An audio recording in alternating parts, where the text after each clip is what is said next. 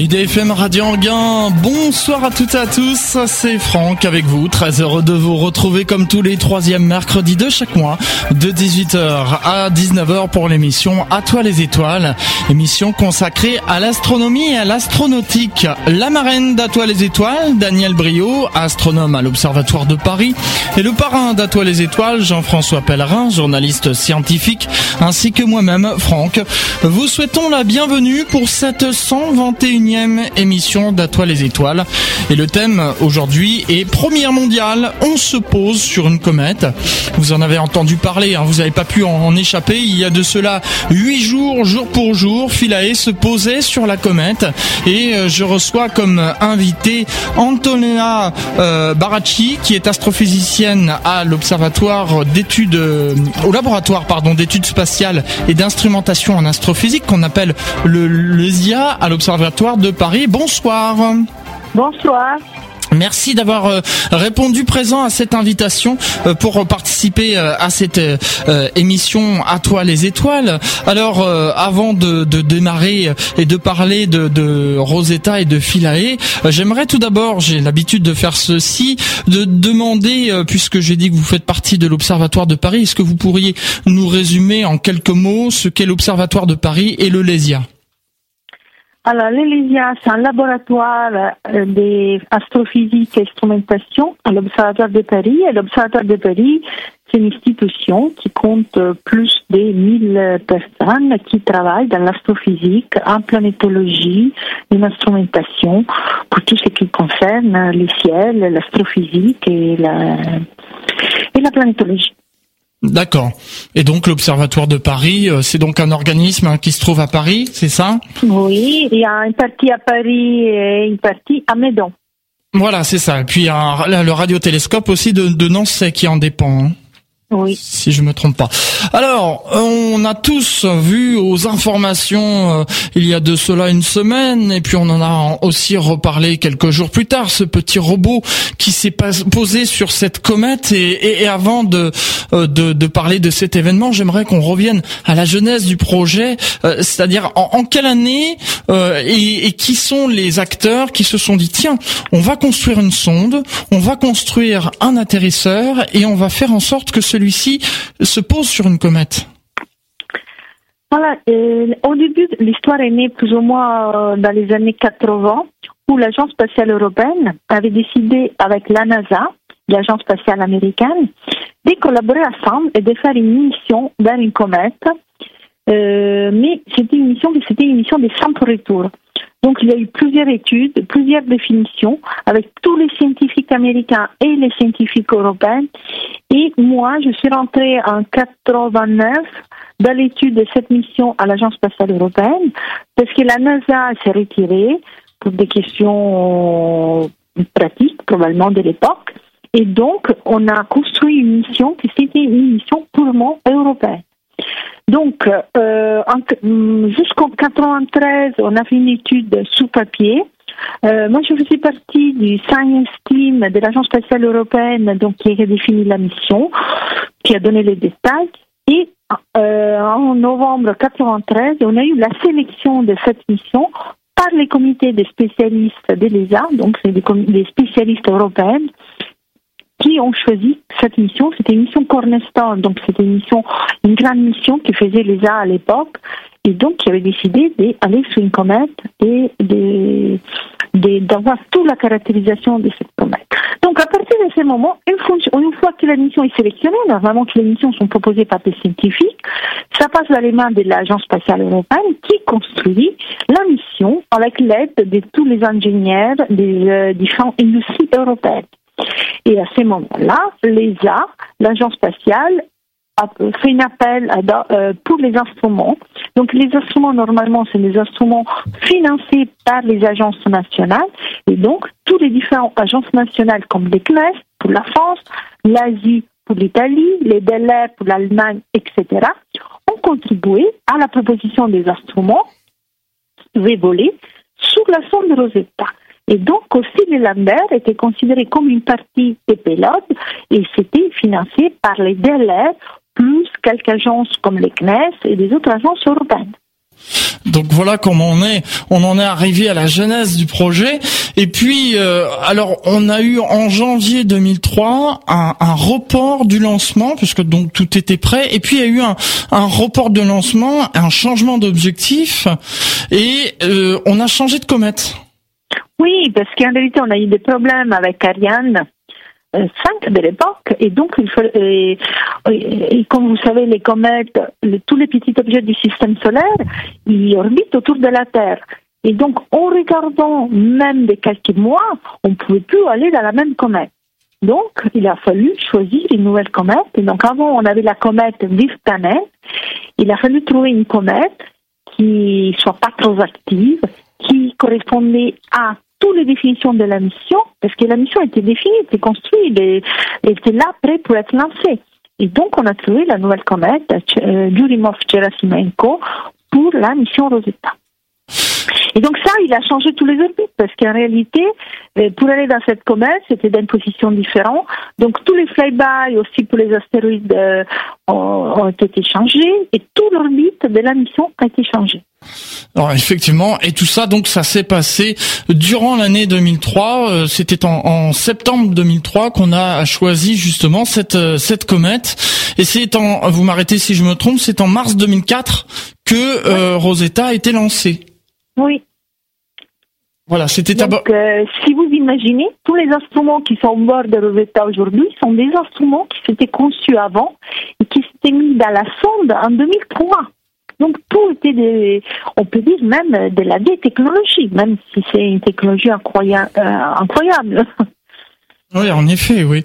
Mais il n'y avait pas de, risque du fait que c'était construit, parce que c'est vrai que quand on voit par exemple un ordinateur, en quelques années, il est déjà désuet, il n'y a pas de, risque de désuétude. Bah, normalement, quand on voit des, des instruments dans l'espace, il faut faire très attention. Ils sont testés pour aller dans l'espace. Donc, euh, c'est la précaution euh, dans la construction et la définition de l'instrument qui soit qui fonctionne euh, dans des conditions qui sont pas les mêmes que sur Terre. Donc vous imaginez d'abord il faut avoir une très longue vie, mais aussi avoir des, des, vibrations qu'on n'a pas. Donc il faut les considérer aussi des températures beaucoup plus basses qu'on a sur, la, sur Terre, etc. Donc tout ça sont fait faire des tests euh, avant les lancements de la mission spatiale, avant, après qu'on avait construit tous les instruments. Hein. Oui, en effet, oui. Alors on continue dans la chronologie de cette mission Rosetta et puis euh, donc comme je l'ai dit, lancement en mars 2004 et de 2004 jusqu'à 2010, eh bien en fait il, il se passe rien actuellement puisque la, la, sonde voyage dans l'espace. Oui, mais c'est pas vrai qu'il s'est pas rien passé parce qu'on a eu plusieurs euh, flyby mhm. avec des astéroïdes on est aussi passé tout près de Mars de la Terre. Donc la mission spatiale a quand même donné beaucoup de données jusqu'à arriver à la comète. Hein. Oui, alors ça c'est donc un petit peu plus tard, c'est à partir de février 2010 où là effectivement on survole un astéroïde. Oui, donc euh, juste pour la faire un peu plus dans les détails, euh, la sonde est passée en mars 2007 à côté de Mars, mhm. parce que euh, c'est, on a, vous savez, quand a une sonde dans l'espace, on a de la propulsion chimique pour faire des petites manœuvres, mais normalement, il est pratiquement en orbite libre. Mais des fois, on passe à côté d'une planète, il a une poussée pour modifier son orbite, et donc pas dépenser de la propulsion chimique d'essence, si on veut appeler d'essence, c'est pas de l'essence, ou l'essence de l'appareil, de l'hydrazine. Et donc, on a besoin de ce qu'on appelle en jargon scientifique de l'assistance gravitationnelle d'une planète pour euh, avoir euh, l'orbite modifiée. Donc, on a eu euh, ce qu'on appelle une assistance gravitationnelle avec Mars en 2007, en mars, après avec la Terre en novembre 2007, pour arriver à l'astéroïde Steins en septembre 2008. Donc, les premiers résultats scientifiques sont sur Steins en 2008. Et donc ensuite, alors 2008. on a eu encore euh, une assistance gravitationnelle avec la Terre, 2009, et l'astéroïde Lutetia en 2010. Voilà, donc là le, survol de euh, de, de l'astéroïde Lutetia, comme vous le dites, en juillet 2010. Alors on explique, comme vous l'avez d'ailleurs expliqué, que ce, ce cette assistance gravitationnelle, c'est pour faire accélérer en fait la sonde et qu'elle puisse rejoindre euh, donc la comète en question. Alors c'est vrai qu'on pose des questions sur Internet et puisque les auditeurs peuvent réagir en direct hein, euh, et, et disent c'est quand même incroyable que on sait à quel moment il faut lancer la sonde pour qu'elle arrive euh, au niveau de, cette comète, parce que effectivement trop tôt, euh, eh bien, elle n'arriverait pas au bon moment, ou trop tard, pareil. Il faut vraiment, il y a vraiment une fenêtre en fait. Hein. Oui, il y a des fenêtres de lancement qui sont très précises et la, la précision avec laquelle on arrivait sur la comète, si vous imaginez tous les temps qu'on avait déjà programmé tout ça, c'était avec une vélocité de millimètres par seconde. C'était une précision incroyable. Hein. Oui, j'imagine bien. Alors si on continue donc euh, dans cette chronologie euh, de cette euh, mission Rosetta, qu'est-ce qui s'est passé ensuite après les survols de, l'astéroïde euh, Lutetia La sonde a été mise en hibernation? Oui, donc d'abord, comme je vous disais, avec les flybys de la Terre et des Mars, on a déjà fait des données, on a pris des données scientifiques. Avec les astéroïdes, donc on a eu un flyby, c'est qu'on appelle, on, s'approche à une certaine distance, on modifie la vélocité de la sonde pour avoir toutes les conditions d'illumination et de vélocité qui soient telles pour faire des mesures scientifiques. Donc, on a eu pas mal de mesures scientifiques sur les deux astéroïdes, Stan et Lutetia. Et après, euh, la dernière manœuvre, on a mis la sonde en hibernation pour pas dépenser la, la, chimie des, des qui était à bord et la réveiller cette année en janvier. Et donc, on arrive donc en janvier 2014, donc au début de cette année, et là, on, sort la, sonde de son euh, de son hibernation. Alors comment comment ça se passe? C'est juste euh, en fait un signal qui est envoyé de la Terre? Oui, oui bah, c'est un signal qui est envoyé de la Terre. Tous les commandes sont envoyées de la Terre, donc on envoie des commandes, la sonde réagit. Et bon, c'était là aussi déjà une première réussite, parce qu'avoir une sonde d'hibernation après si longtemps, avec un lancement en 2004, avec une sonde qui reste une hibernation, je me souviens plus si c'était 30 mois à peu près, donc c'était quand même très longtemps, c'est quelque chose de génial. Hmm, en effet, oui. En effet, c'est vrai.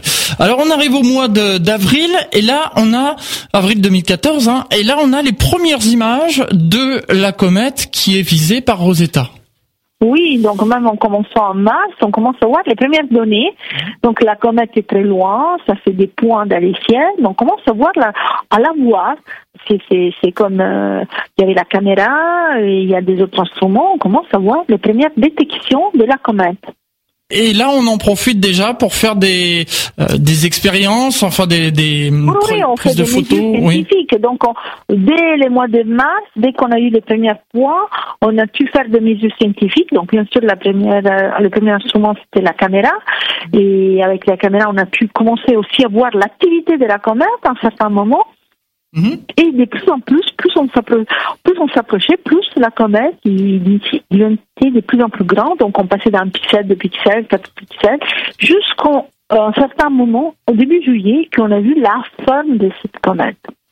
Et là, ça devient, ça commence à devenir vraiment très intéressant puisque à partir de ce moment-là, euh, donc on s'approche. Euh, Rosetta se met en orbite euh, autour de, de la comète, mais il faudra encore attendre un peu avant que Philae ne soit lancé. Oui, donc en réalité, il ne se met pas vraiment en orbite au début. Au début, il accompagne à côté de la comète, mm. jusqu'à un moment qu'il se met en orbite, mais c'est une orbite euh, très particulière parce qu'en réalité, c'est euh, on ne connaît pas la comète, on ne connaissait pas la forme de la comète, on ne connaît pas la gravité de la comète, on ne connaît pas la masse de cette comète. Donc, il fallait faire des mesures très détaillées pour avoir toutes les informations pour définir après l'orbite et la décision du moment où on pouvait larguer les landers sous la comète. Ah d'accord, parce que quand euh, la sonde est partie de la Terre, en fait, on ne savait pas que ce serait en novembre. On ne absolument rien.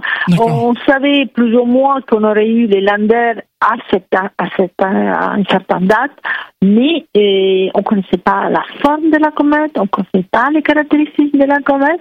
Donc, il fallait faire avant toutes les mesures avant de décider aussi et choisir les sites d'atterrissage sur la comète. Hein. Tout à fait. Et donc, après avoir cartographié et pris des images rapprochées de, de la comète en, en, septembre 2014, on fait un choix définitif. Et là, c'est en octobre qu'on décide le, le site d'atterrissage de Philae. Oui, oui, exactement.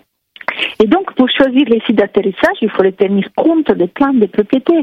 D'abord, choisir un site où c'était pas dangereux, qu'il n'y avait pas, parce que vous avez vu, la surface est très, des structures très différentes. Il y a, a, a euh, des endroits qui sont presque des écoulements, des falaises, des, structures très différentes. Donc il fallait un site où, où les landais ils pouvaient se poser sans avoir beaucoup de, de, de structures trop euh, difficiles. En réalité, on ne pouvait pas choisir les endroits les plus lisses où il y avait aussi plus d'activité de la comète, parce que la comète, même là maintenant, est quand même très active et active. Mmh. Ouais. Donc, euh, c'était pas euh, très facile, hein, choisir les sites d'atterrissage. Donc, d'abord, il fallait choisir un site le plus sûr possible. Et après, il fallait choisir un site qui permettait, en fonction de l'illumination et, et tous les, demandes de tous les instruments, euh, pour faire que tous les instruments puissent marcher parfaitement. Oui. Et donc ensuite, quand ce choix a été fait, alors la date a été choisie. Donc euh, c'était le 12 novembre 2014. Alors là, on se souvient, hein, tout le monde retenait euh, sa respiration. Qu'allait-il se passer? Est-ce que euh, Philae n'allait pas rebondir sur la comète? Alors faut, faut expliquer quand même qu'il y avait tout un système qui était prévu pour Philae, et notamment il devait s'arrimer sur la comète. Hein. Oui, donc euh, le filet était construit avec trois, il a trois pieds avec des harpons et les harpons servaient pour se bloquer aussi sur la surface de la comète. Oui. Et donc c'est un, un, on l'appelle lander, donc c'est une espèce de robot qui s'est posé sur la comète avec plus de 10, euh, avec une dizaine d'instruments pour les analyses en détail de la surface. Et donc il fallait faire tous les calculs pour avoir, sur la base de toutes les informations qu'on avait eues depuis les mesures faites de la sonde Rosetta, quand c'était en orbite de la comète, pour faire que, la sonde pouvait se poser et sans difficulté sur la comète et tous les instruments pouvaient marcher. Voilà. Alors on va en revenir euh, plus en détail dans un instant, justement sur euh, cet atterrissage. Euh, mais auparavant, on va marquer tout de suite une pause musicale. Et moi, quand on parle d'astronomie, il y a toujours une musique qui me vient à l'esprit. C'est la musique du film d'Apollo 13 et notamment de James Horner. Cette magnifique musique finale d'Apollo 13, d'un film qui raconte l'histoire vécue par les, astronautes de la mission Apollo 13. Je vous propose qu'on écoute ce morceau et on se retrouve juste après, toujours avec euh, notre invité Antonella euh, Barocci pour euh, la suite de cette émission à toi les étoiles où on parle de la mission Rosetta et Philae. À tout de suite. IDFM, Radio Anguin 98 FM, ça, change de la radio.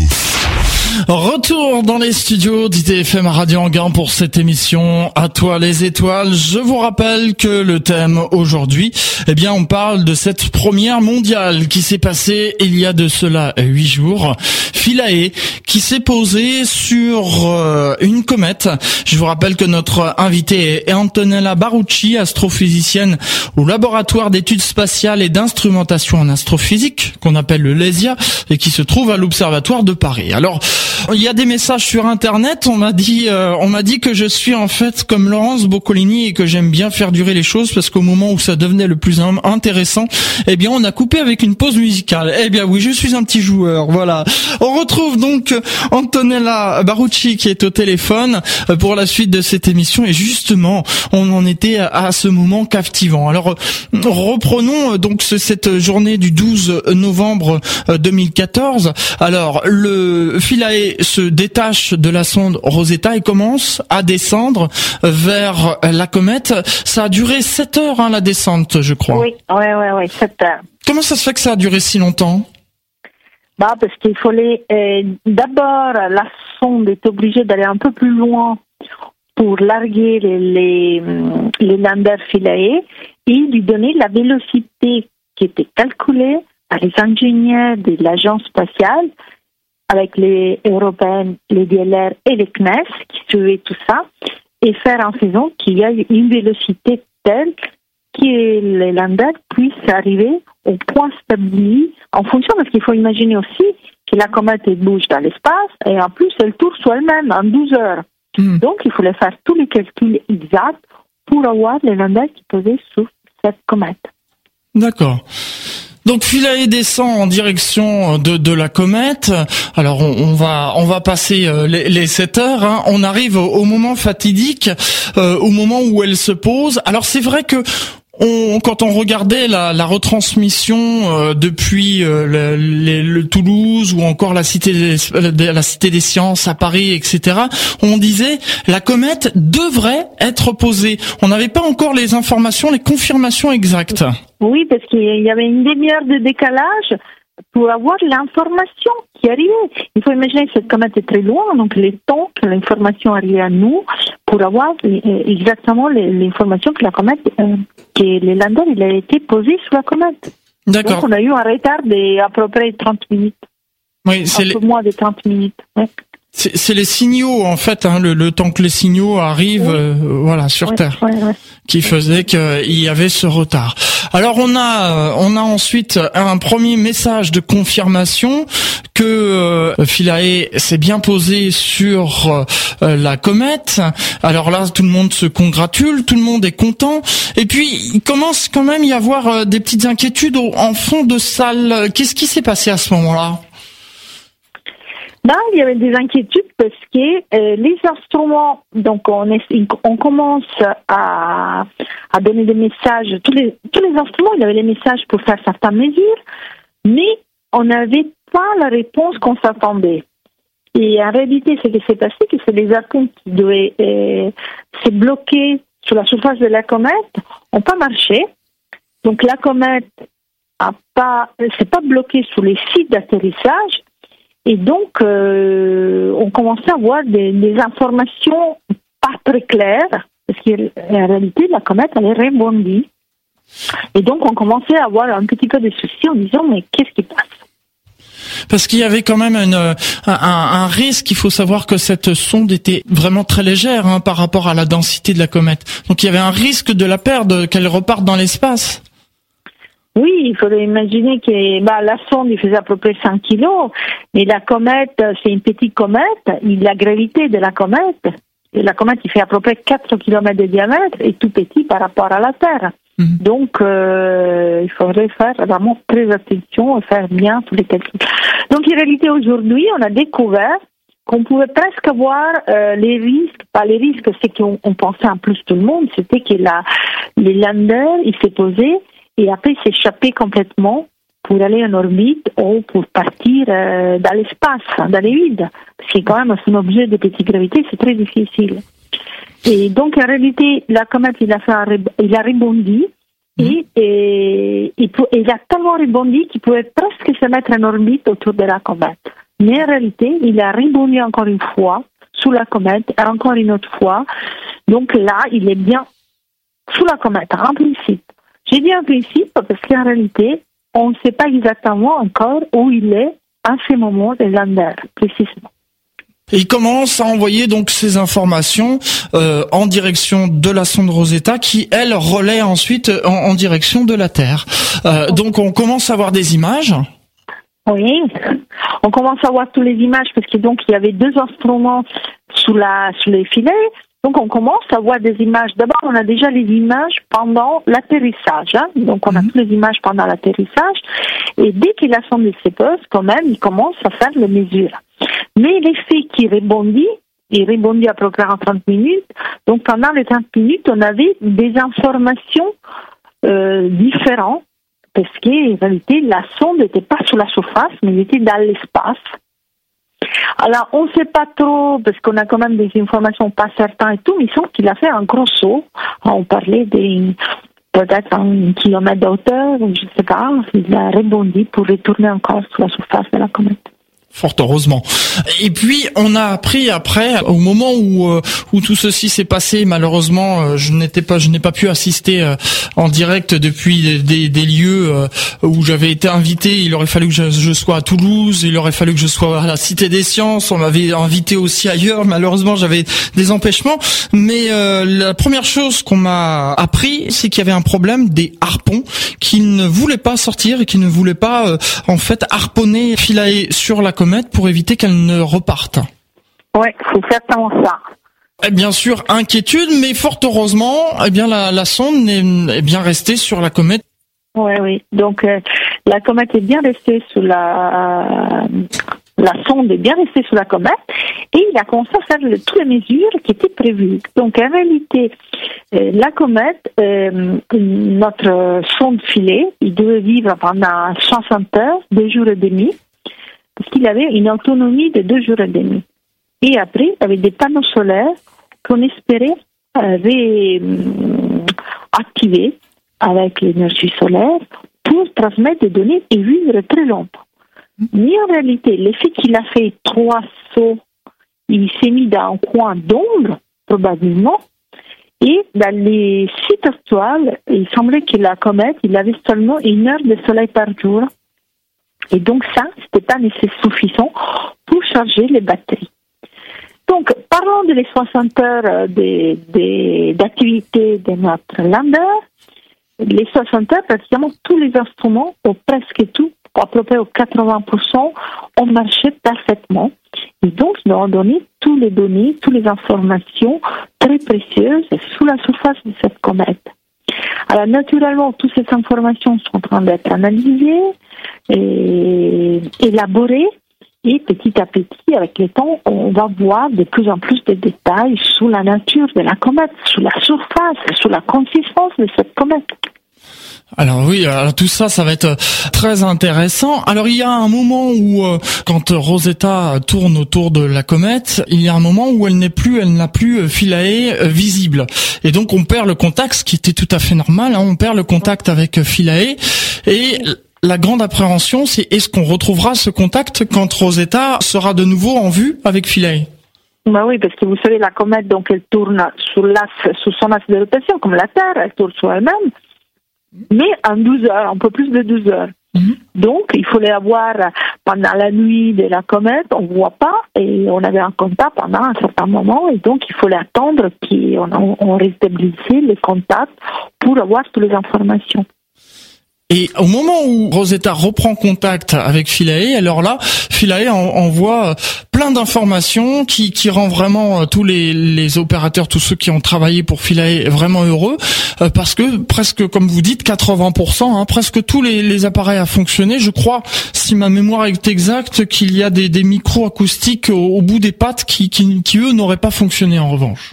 Oui, et celui-là, et après, je pense aussi à un autre instrument qui s'appelait, euh, c'était un instrument pour faire des mesures, des analyses qui s'appelait APX, je crois. Donc, c'est un instrument qui devait faire des mesures à rayon X et alpha euh, et je pense que aussi celui-là, il n'a pas marché. Mais tous les autres, c'était, ils ont, ils ont eu des mesures. Donc, euh, c'était vraiment exceptionnel parce qu'il faut imaginer que c'était une première absolue descendre sur une comète. Il ne faut pas oublier la distance de cette comète. Hein. Oui, oui, c'est vrai que c'est énorme. Et les conditions, quand même, très froides et si lointaines. On a une explication que, que ces appareils n'aient pas fonctionné. Est-ce que c'est les rebonds qui les auraient endommagés? Euh, ben, on ne sait pas, on sait pas trop, hein, parce que là, on fait des hypothèses. Euh, D'abord, un appareil qui reste très longtemps sans être allumé, et ouais, vous imaginez, ça peut être un triplé quand une serrure qui n'est pas utilisée. Hmm. Vous imaginez un instrument qu'on n'utilise pas pendant un certain moment, et ça peut prendre très très longtemps avant qu'il soit qu'il redémarre. Hein. Bien sûr. Et donc là, on ne sait pas. On est en train d'analyser, on est en train de voir euh, est-ce que c'est, c'est, quelles sont les raisons pour lesquelles ils n'ont pas marché. Mais comme je disais, sur les 10 instruments, il y a tous les restes qui ont marché sans problème, en donnant vraiment des super résultats. Oui. En effet, euh, dont, dont, tout le monde est content, bien sûr, et, euh, il faudra plusieurs mois pour euh, justement décortiquer tous ces résultats qu'a rapporté donc Philae. Oui, et donc il faut aussi pas oublier qu'il y avait deux instruments français sur les landers. Il y avait Chiva, donc c'est une caméra panoramique, et aussi un instrument radar fait à Grenoble et donc là, ce sont des mesures qui ont essayé aussi de mesurer, euh, de sonder l'intérieur de la comète.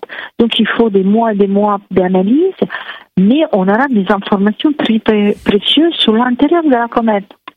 Alors, euh, on parlait euh, justement de, je, parlais de, de micro acoustique euh, qui était au bout des pattes de, de Philae qui n'aurait pas fonctionné.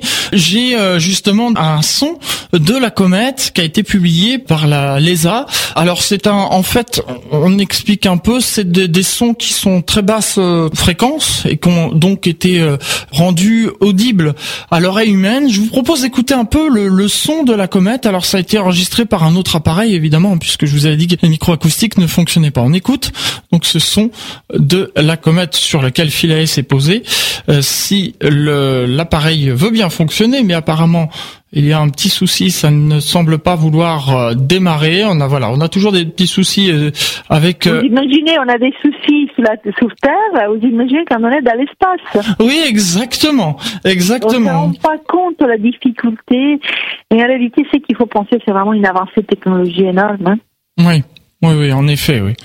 Alors, je crois qu'on aura les, les, sons tout à l'heure. Ça va venir. Je, les aurai, je les aurai d'ici tout à l'heure. Pour l'instant, eh bien, ce que je vous propose à ce moment-là, eh bien, c'est qu'on marque une seconde pause musicale, et puis on se retrouve ensuite pour la dernière partie de cette émission. Et puis pour euh, cette pause musicale, eh bien, euh, sachez que j'ai été euh, contacté récemment par Lucas, qui est un chanteur du groupe Kids Rio, qui sort un nouveau disque ce mois-ci. Son album s'appelle Rendez-vous with Devil, rendez-vous avec euh, le, diable. Ses chansons parlent d'astronomie et de voyages spatiaux. Il a fait un titre qui s'appelle Over the Milky Way. Eh bien, on va écouter tout de suite euh, ce morceau et on se retrouve juste après pour la dernière partie de cette émission. À toi les étoiles. IDFM 98 FM. Dans les studios d'IDFM Radio Anguin pour cette dernière partie de cette émission à toi les étoiles, je vous rappelle que le thème aujourd'hui, eh bien, cette première mondiale, on se pose sur une comète avec Antonella Barucci, qui est astrophysicienne au laboratoire d'études spatiales et d'instrumentation en astrophysique, qu'on appelle le LESIA, à l'Observatoire de Paris. Le morceau que nous venons d'écouter, Over the Milky Way, avec euh, donc le groupe Kids Rio, qui est euh, un groupe passionné d'astronomie et de voyages spatiaux. Je remercie en tout cas Lucas de m'avoir envoyé son morceau. On revient donc avec euh, Antonella Barucci et cette dernière partie de cette émission. Euh, donc nous étions nous étions en train de parler de Philae qui se trouve sur la comète.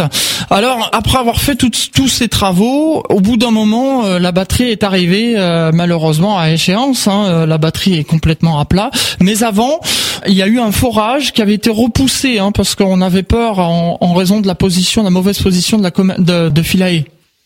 Oui, oui, oui. Donc, euh, il était repoussé à la fin, mais ça marchait et tout était bien passé. Donc, on a essayé de laisser les, choses un peu plus risquées pour la fin, pour pas mettre en danger les 60 heures d'analyse. Et donc, on a donné aussi une commande pour faire bouger un petit peu les panneaux solaires euh, pour aller plus vers les côtés solaires. Mais après, là, tout est terminé les comptes sont et, les batteries sont terminées.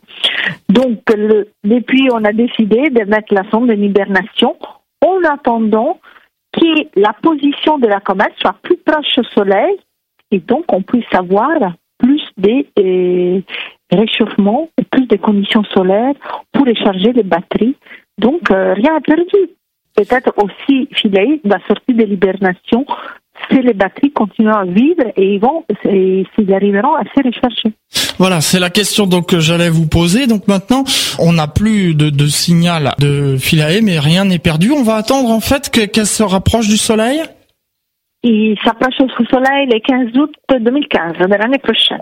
Donc là, on verra, on, espérera que euh, les, les, panneaux solaires pourront recharger les batteries. Je vous disais euh, juste avant cette pause musicale qu'on avait enregistré un son de la comète euh, que j'ai réussi à avoir. Donc comme j'expliquais juste avant cette pause musicale, c'est donc à très basse résolution qui a été donc élevé pour être rendu audible à l'oreille, sinon on l'entendait pas. Alors je vous propose qu'on écoute. Voilà, ça fait bizarre hein, quand même comme son. Alors, est-ce que vous pouvez nous en dire un petit peu plus sur ce son Comment a-t-il été enregistré euh, Et qu'est-ce qu'on ah, entend Je ne peux pas vous aider plus parce que je ne sais pas. D'accord. je ne peux pas vous donner des informations. Bon, bah au moins voilà, on aura entendu la comète. Vous voyez, c'est comme ils disent la chanson de la comète. C'est assez curieux et tout ce son a donc été enregistré euh, depuis euh, Philae, le son de l'espace. On écoute un petit peu. Ça fait vraiment bizarre. Hein. Alors, on continue euh, avec euh, cet atterrisseur Philae et la, mission Rosetta. Donc là, Rosetta euh, continue à tourner autour de la comète actuellement. Oui, oui, ça continue à tourner autour de la comète et continue à prendre des mesures avec tous les instruments qui sont à bord de la des Rosetta, de la sonde de Rosetta.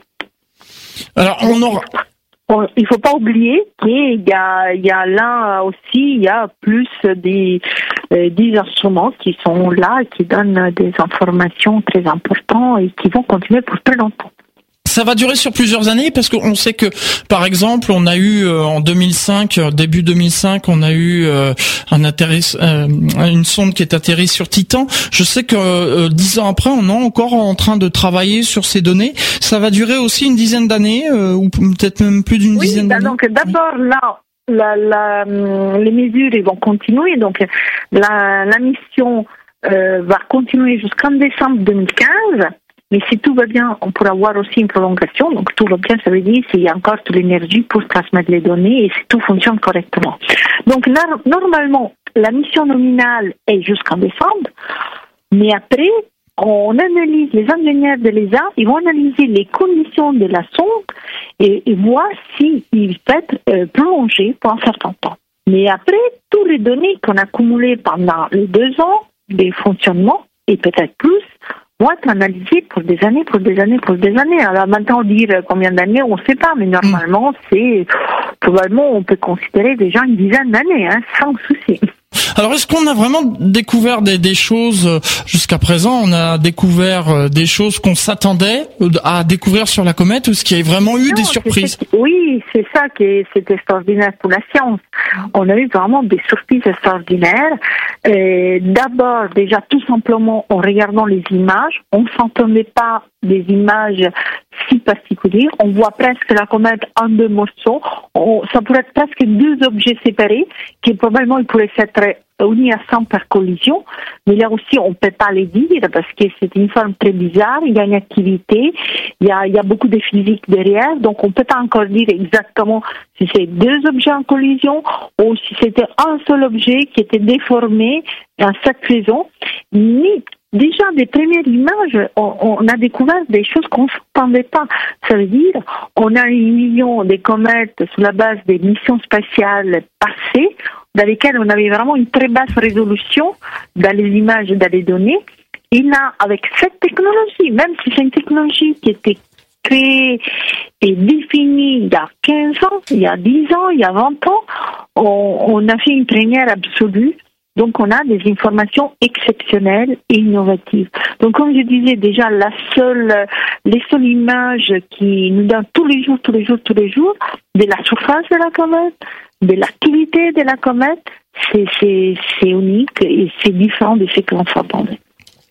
Alors on arrive bientôt au terme de cette émission à, toi les étoiles et puis je vais vous laisser partir un petit peu plus tôt euh, Antonella Barucci parce que je sais que vous avez beaucoup de choses à faire. Je voudrais juste avant euh, de, de, vous euh, laisser, est-ce que vous auriez quelque chose par rapport à cette mission Rosetta Philae à rajouter que nous aurions pas abordé? Euh, non, je pense simplement qu'il va continuer à nous donner beaucoup de surprises, il va nous donner plein de données et je pense que les scientifiques européens, ils vont être vraiment euh, euh, contents. Et je, je peux juste dire qu'il y a tout le monde entier, la NASA, la JAXA, on a eu des congratulations de tous les collègues du monde qui sont vraiment euh, contents des sept réussites, des sept missions spatiales de l'Agence spatiale européenne, dans lesquelles il faut vraiment euh, se souvenir que les CNES, l'Agence spatiale française, il a vraiment contribué d'un faisant très important. Et c'est avec des missions comme ça qu'on peut vraiment faire des avancées scientifiques importantes. On félicite tous ces gens qui ont travaillé euh, sans relâche pour euh, la réussite de cette mission. On a vraiment eu peur, mais voilà, c'est quand même une belle réussite. Alors avant de vous laisser partir, eh bien j'ai une habitude dans cette émission, euh, Antonella Barucci, c'est de demander à l'invité le mot de la fin. Alors pour conclure, le mot de la fin.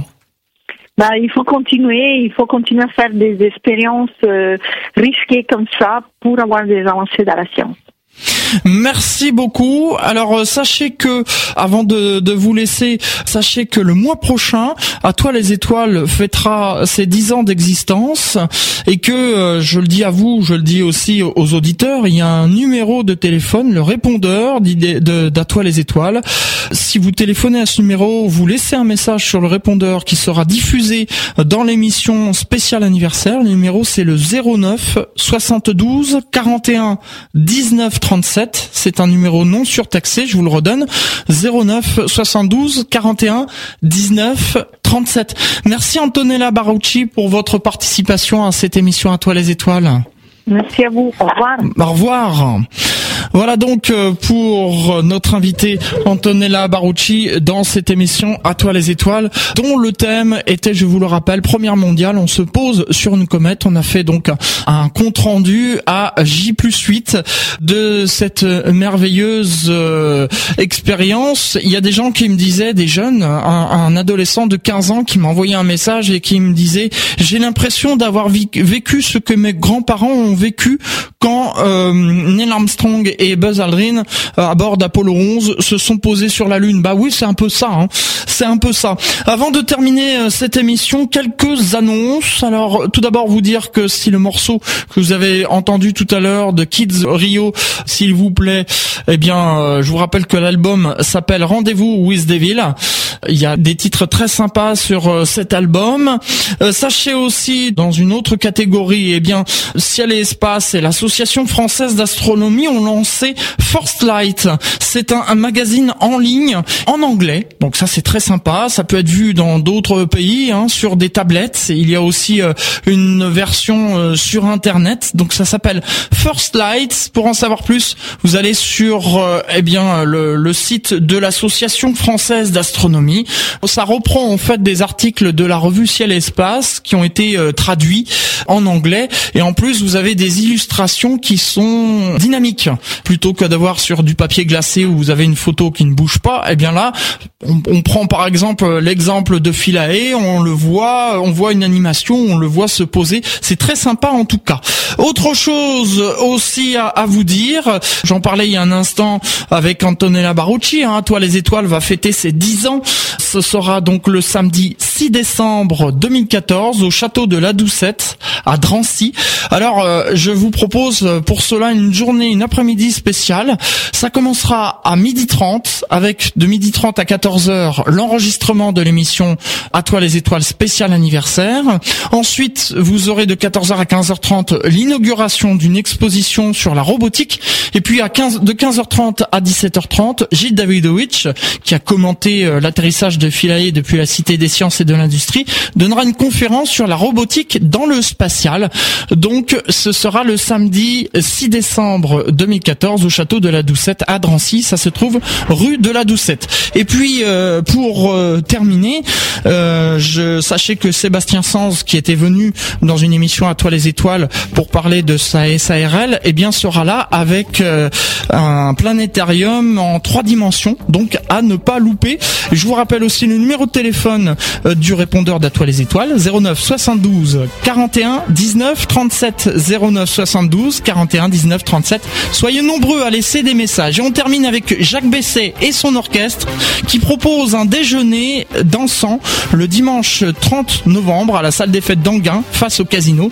Réservation au 06 03 03 11 40 06 03 03 11 40 c'est à midi et le prix est de 46 euros voilà au revoir à toutes et à tous rendez-vous le 6 décembre à Drancy pour l'enregistrement de l'émission à toi les étoiles spécial anniversaire. Et puis elle sera diffusée le dimanche euh, le mercredi 17 euh, décembre de 18h à 19h soyez au rendez-vous. Au revoir à tous